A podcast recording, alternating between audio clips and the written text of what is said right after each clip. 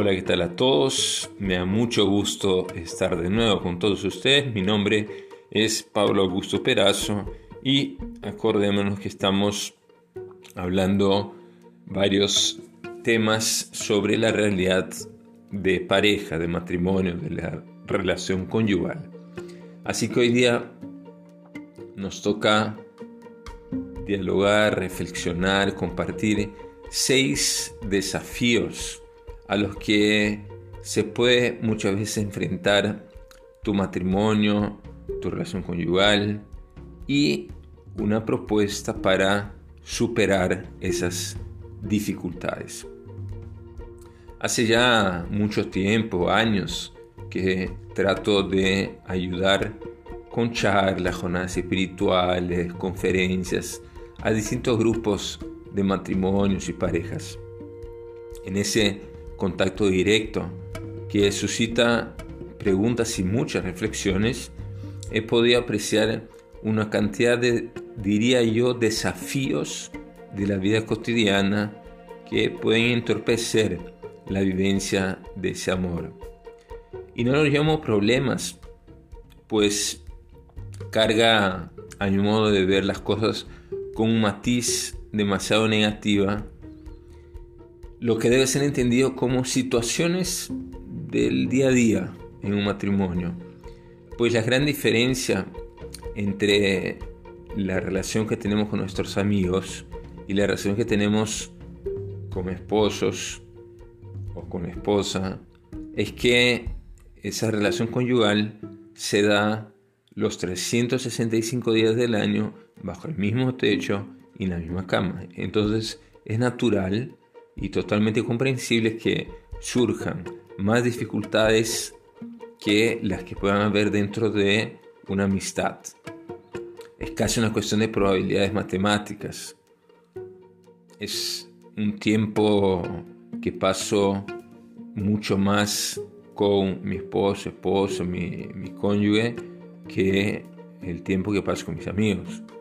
Y si a eso le sumamos que muchas veces no las resuelven por medio de un diálogo franco y abierto, las parejas, esos desafíos se van acumulando y es ahí donde podemos hablar realmente ahora sí de problemas que empiezan a entorpecer la relación hermosa que los cónyuges están llamados a vivir que todos los esposos están llamados a vivir.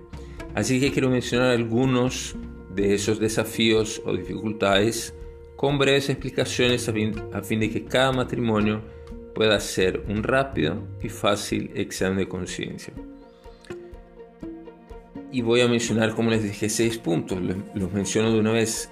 La tolerancia, el, el pensar que cada uno tiene que ganar la pelea, los, los paños, los paños tibios, recordar que hay una gran diferencia entre justicia y misericordia y la necesidad del perdón. Así que el primer punto, la tolerancia. Hay que tener claro que actualmente se entiende de manera muy equivocada la tolerancia. La tolerancia no significa que cada uno simplemente acepte la posición del otro sin pelearse. ¿No? Este, ah, ya, bueno, él piensa las cosas a su manera, yo pienso a mi manera, y ya, cada uno tiene que respetarse, ¿no? La tolerancia definitivamente es el respeto por la manera que el otro tiene de pensar, pero debe ser siempre buscando la verdad, y la verdad es una sola para los dos. No se trata de que cada uno vaya por su lado. Los dos se deben respetar pero buscar siempre lo verdadero y lo bueno para el matrimonio. En segundo lugar, dejar de pensar que alguien tiene que ganar la pelea. ¿Quién gana la pelea? Esta actitud brota de una cultura en la que vivimos, en la cual nadie quiere dar el brazo a torcer. Yo tengo la razón, yo debo tener siempre la última palabra, yo te dije, sabía que iba a pasar eso. Son todas ideas que impiden abrir el corazón con humildad y sencillez. Y con esa soberbia y orgullo egoísta, simplemente es imposible el diálogo. Dialogar implica escuchar y cuando uno de los dos se equivoca, bueno, toca ser humilde y reconocer el error. En última instancia, si uno de los dos se da cuenta que el diálogo no va a terminar bien, es mejor guardar silencio y retomar en otro momento la discusión. Eso implica muchas veces humildad e incluso algunas veces humillación, pero para el bien del matrimonio. En tercer lugar, los paños tibios. Llega un momento en que a veces la discusión se pone tan caliente y se originan tantas peleas por esa falta de diálogo común, por esa falta de diálogo sencillo, cotidiano, que no son pocas las veces que los cónyuges de manera más o menos implícita, ¿no? con ese acuerdo implícito, no quieren poner la carta sobre la mesa. Y el problema con esto es que la realidad pasa factura y en algún momento los dos juntitos se terminan chocando contra la pared. Eso ocurre cuando, por ejemplo, ambos tratan de esquivar temas incómodos. Pero la verdad es que en algún momento la situación se pondrá demasiado tensa y una charla desde el corazón hará falta. Así que chao a los paños tibios. Hablemos con franqueza. Y quizás valga la pena preguntarse cuánto tiempo más vas a poder aguantar sin resolver esos problemas o viviendo esos problemas sin eh, conversarlos. Lo mejor es resolver ese malentendido. No pasar un nuevo día sin resolver el problema de ese día. En quinto lugar, hay una gran diferencia entre la justicia y la misericordia. Es difícil la incapacidad para comprender la diferencia entre la justicia y la misericordia. Es un tema que muchas veces la gente se confunde porque no es fácil. A veces se piensa que por ser misericordioso no aplico justicia o por aplicar la justicia no soy misericordioso.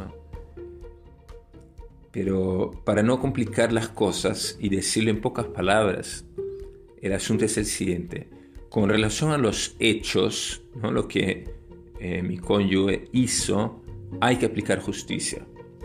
O sea, a los hechos hay que aplicar justicia, porque los hechos uno dice, ah, eso está mal o eso está bien. Pero hacia la persona siempre tenemos que ser misericordiosos. ¿Qué significa eso? Si el hecho cometido está mal, entonces hay que enmendar las cosas. Obviamente están los famosos atenuantes propios de las distintas circunstancias. Pero en el caso del esposo o la esposa que comete el error, siempre debemos estar dispuestos a perdonar hasta 70 veces 7, nos enseña el Señor. Claramente el infractor debe arrepentirse y la corrección debe darse, pero siempre con mucha caridad. Y por último, en sexto lugar, tener presente lo que significa la palabra perdón. De lo último, ¿no? de esa diferencia entre justicia y misericordia, se desprende una actitud fundamental sin la cual ningún matrimonio puede salir adelante. El perdón. La cosa es muy clara, no hay medias tintas. Sin perdón no hay amor. Punto. Sin perdón el corazón se va llenando de amarguras y rencor. Y en la medida que crece, eso se convierte en rabia hasta que explota con rencor, con ira. En este punto ya es muy difícil que el amor penetre el corazón, pues, ha invadido, pues se ha invadido por ese veneno que va corroyendo el amor, por el que a veces después de 20 años unidos se pueden separar. Así que termino diciendo que la solución para todo esto no es un misterio inalcanzable, o que una vez metido en estos vientos huracanados, el matrimonio irremediablemente se va a romper y hundir. Para no llegar a este punto, lo básico es la comunicación. Y desde el principio, los dos tener las cartas siempre puestas sobre la mesa. Transparencia, honestidad, franqueza y madurez para conversar juntos como adultos, saber escuchar y decir lo que cada uno piensa de modo sereno y calmado. Se puede llegar a un acuerdo en el que prime la verdad y lo que es mejor y bueno para los dos, para el bien del matrimonio. Son muchas las ocasiones en las que se pueden presentar y desatar esas tormentas. Y a veces parece que la barca se va llenando de agua, pero acordémonos que Jesús está con nosotros, está ahí para calmar cualquier tormenta. Así que confiemos en Él, pidámosle ayuda para que podamos seguir juntos como cónyuges, como matrimonio, superando las distintas dificultades que puedan aparecer. Les habla Plaguso Perazzo y les espero pronto en el siguiente podcast. Muchas gracias. thank you